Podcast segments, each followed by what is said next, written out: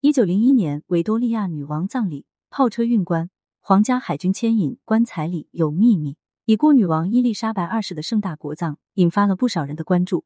面对如此规模的葬礼，很多网友似乎关注点在于陪葬品方面。女王的棺椁里有陪葬品吗？还真没有人知道。至少到目前为止，没有资料显示女王在自己的棺木中放了什么。或许会带一点她喜爱的东西，可没有人能确定是什么。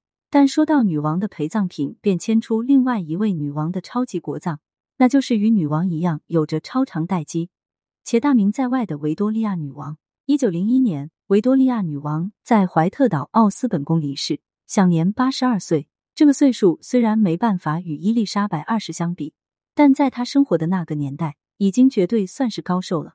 维多利亚是一个比女王更高调、更加张扬的君主，她从不看别人的脸色，也从不听别人的声音，一直都是我行我素。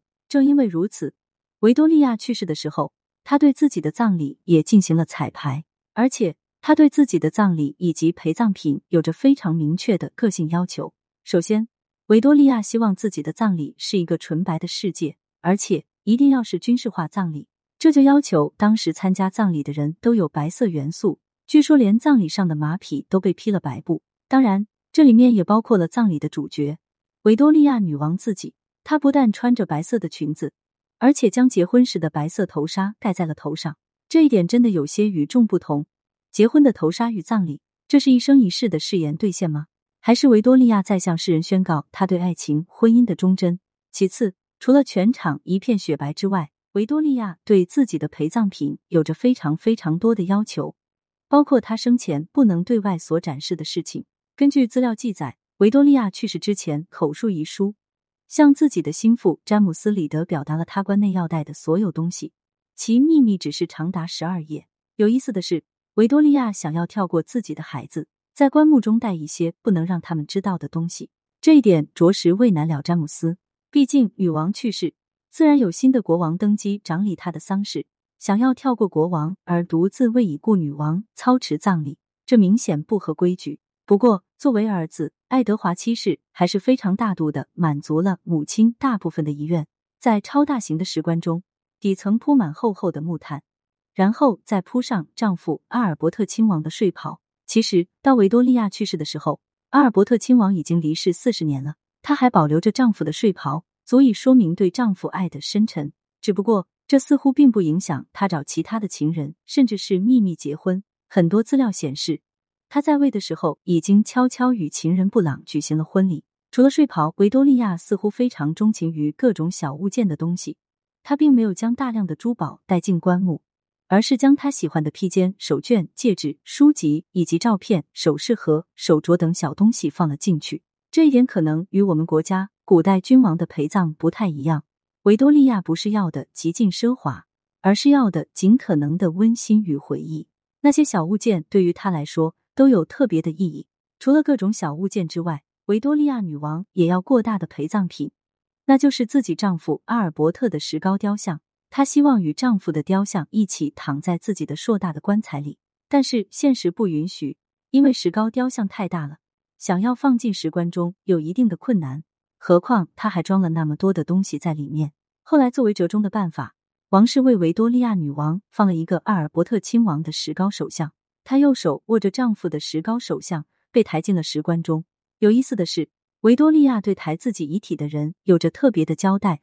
头部由自己的女官及詹姆斯抬着，而爱德华七世还有他的三儿子亚瑟以及外孙威廉抬他的一侧身体，另外一侧则由自己的三个忠心仆人抬着，这样放进棺内才可以。维多利亚陪葬了很多的戒指，十个手指几乎都戴满了。那些戒指想来都有特别的说法，至少他左手无名指发现了一枚最不想让人看到的戒指，来自与布朗结婚时的戒指。这枚戒指被詹姆斯用鲜花挡住，特别混淆外人的视线。但布朗比维多利亚早离世，所以也算是女王的一段心痛往事。女王右手握着丈夫的手，可左手戴着情人的戒指，甚至还被嘱咐詹姆斯将布朗的照片和一缕头发放在他的左手里。这种做法还真让人没办法理解。万一人要有灵魂的话，维多利亚同时见到阿尔伯特亲王与布朗，他该如何处理这种三人之间的关系呢？总之。维多利亚将大量的物件带进了棺木，将一生的际遇也关进了自己的石棺。幼年丧父，中年丧夫，老年丧子，所有的人生悲惨都将他推向比伊丽莎白二世更传奇的方向。不过，在维多利亚女王的最后，也就是葬礼上，她几乎实现了与伊丽莎白二世相同的待遇，又或者说是伊丽莎白二世继承了她的国葬规格，于葬礼上重现了她当年的风光。这就是王室国王葬礼上必经的步骤——炮车。当年。维多利亚的灵柩从怀特岛搭乘阿尔伯塔号轮船到普茨茅斯，然后再乘火车到伦敦。出于对军事化葬礼的要求，维多利亚的灵柩一到伦敦便被抬到了炮车上。当时炮车并不是由人来拉着的，而是八匹白色军旗拉着炮车。没想到炮车上的绳子不怎么靠谱，竟然被马给挣断了。皇家海军仪仗队马上找补，直接找了几根绳子，由水手来拉着炮车。这种做法也就是面对问题之后的一种解决方式，但没想到这让整个葬礼的仪式感得到了加强，至少它的隆重和人情味比马车来的更加强烈。也就是从那个时候开始，国王的灵柩放在炮车上，通过水兵来拉着，就成了一个高规格的王室传统。到了伊丽莎白这里，算是经历了漫长的一百二十一年的时间，他亲自为自己设计了百余名皇家海军为自己拉炮车灵柩的环节。多少也算是向自己的曾曾祖母维多利亚女王致敬了吧？翻阅历史资料，似乎就可以看到，维多利亚不但创造了炮车拉灵柩的传统，而且还将皇家海军抬到了一个相对更高的位置。而那些重磅的野战炮就此被在军在废除使用，最终成了皇家最爱的遗失物件。至爱德华七世离世，乔治五世便正式规定，QF 十三磅野战炮身份特殊，从此变身为。皇家海军国葬炮车，但它被使用的并不多。从维多利亚时代开始，一直到现在的伊丽莎白二世，总共使用了七次。对此你怎么看呢？欢迎评论区留言互动。更多精彩内容，欢迎订阅关注。